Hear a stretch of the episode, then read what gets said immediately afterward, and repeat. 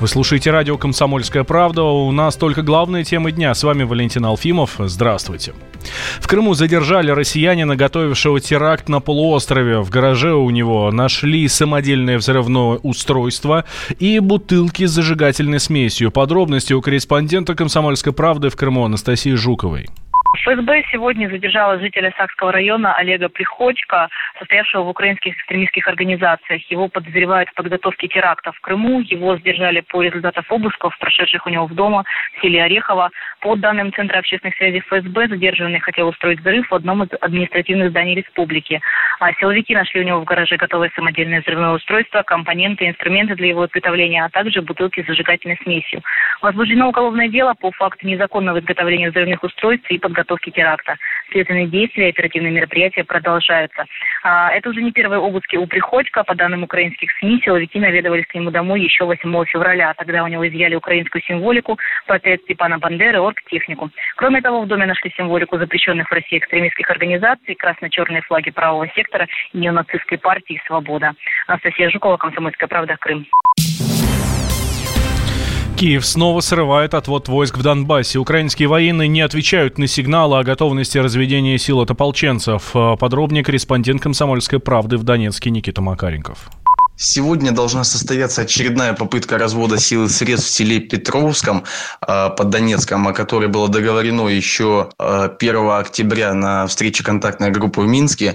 Этот развод должен был состояться еще вчера, однако по вине Киева он был сорван. Украинские представители не выпустили белую сигнальную ракету, которая говорит о готовности к разведению. Э, сначала они ссылались на то, что не увидели соответствующие ракеты со стороны ДНР, хотя она была выпущена, и это зафиксировано фиксировали и ОБСЕ, и СЦКК. А потом, в принципе, они просто не стали объяснять причину, по которой не выпускают ракету. Таким образом, э, развод был сорван.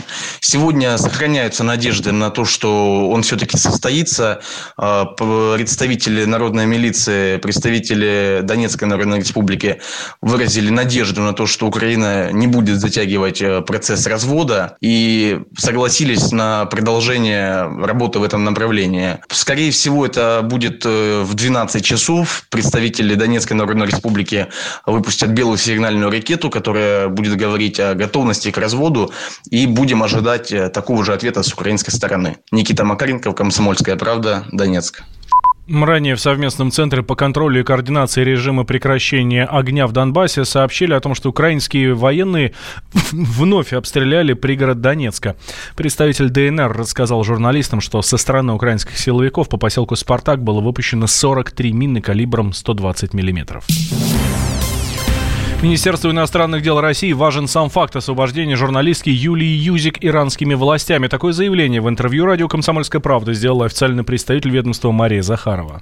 Ну, мне неудобно это говорить. Это по-очевидно, но я не хочу об этом сама говорить. Когда скажу, как, какие мы молодцы, что она на свободе. Мы сейчас это не будем комментировать. Нам важен факт э, ее освобождения, и все. Утром в четверг российская журналистка Юлия Юзик вернулась в Москву. Она прилетела из Ирана, где ее задержали спецслужбы. Юзик вывели из аэропорта не через главный вход. А сейчас она находится дома. Это рассказал нам бывший муж журналистки Борис Войцеховский. Пока нет никакой информации, с Юлей я не общался, да и, собственно, пока с ней никто не общался. Mm-hmm. Известно только, что вот она утром прилетела, ее там встретили, не знаю, какие люди, которые провели ее не через основной терминал, а как там вывели из аэропорта, увезли ее там куда-то, потом домой. Вот сейчас она дома, но я с ней не созванивался, mm-hmm. ее пока выключен телефон. Ну, конечно, дети все рады, потому что, слава богу, что так все это обошлось. Честно говоря, думали о том, что, может быть, все это затянется значительно сильнее. Были прогнозы, что это может затянуться чуть ли не на месяц-полтора. В Союзе журналистов России назвали значительными усилия по возвращению Юзик на родину. Секретарь объединения Тимур Шафир отметил важность того, что к решению проблемы подключились не только дипломаты, но и коллеги-журналистки первую очередь можем выразить только радость по поводу того, что эта история благополучно на данный момент завершилась, что Юлия вернулась в Москву, в Россию, к своим близким, родным, которые, естественно, находились в шоковом состоянии все эти дни. Чувства детей и родственников можно только представить себе. Ситуация была очень сложная, непонятная с первых же моментов, с возможными обвинениями, которые ей могли предъявить. Но надежда на то, что ее отпустят и разберутся в ситуации, была с первого дня. Мы надеялись, что это произойдет быстро но пусть задержкой, но главное, что это произошло. Помощь дипломатов – это каждому гражданину России, который попадает в проблематичную, сложную ситуацию, тем более такую критическую, как задержание за рубежом, с выдвиганием каких-то, пусть на тот момент еще неясных обвинений, это в первую очередь их профессиональный долг. И очень хорошо, что коллеги не оставляли ни на минуту эту тему и занимались ей. Безусловно, тоже важен тот факт, что и солидарность коллег по цеху, и всех, кому не безразлична была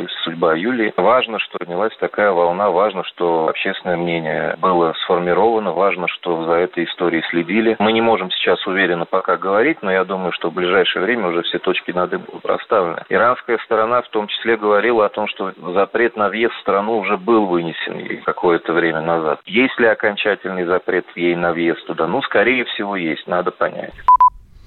Юзик заранее знал, что в Тегеране не могут возникнуть проблемы, рассказал близкий друг журналистки Аарон Голберг. Она там была уже. Это и не первый приезд в Тегеран. Она там работала на телевидении, которое вполне себе дружелюбно относилась к этолам, то есть к таким самым ортодоксальным, так скажем, течением, да, но ее почему-то все время э, подозревали в связях с Израилем. Хотя связи с Израилем у нее ровно одна, то бишь я.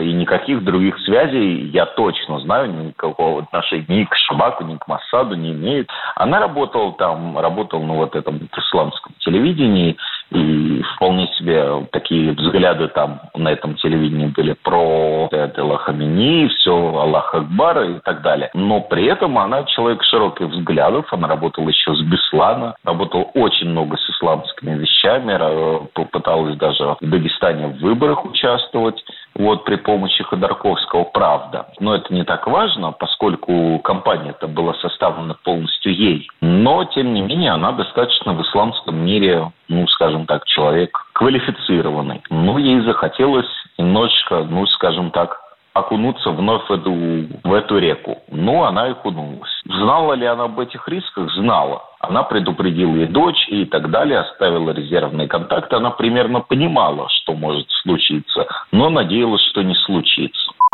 В Иране Юзик находилась по приглашению частного лица. По прилету в Тегеран у российской журналистки забрали паспорт, а позже в гостинице. Задержали по подозрению в шпионаже на Израиль. Там э, так сообщалось изначально.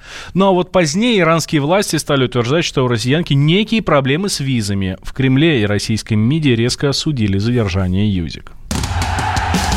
Он прожил эти дни в томительном ожидании. Он считал каждую минуту.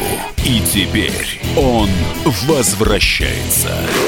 Он голоден и собирается утолить свою жажду. Его не остановить. Твое утро никогда не будет прежним. Максим Шевченко. В понедельник в 8 часов по Москве. Главное – доживи.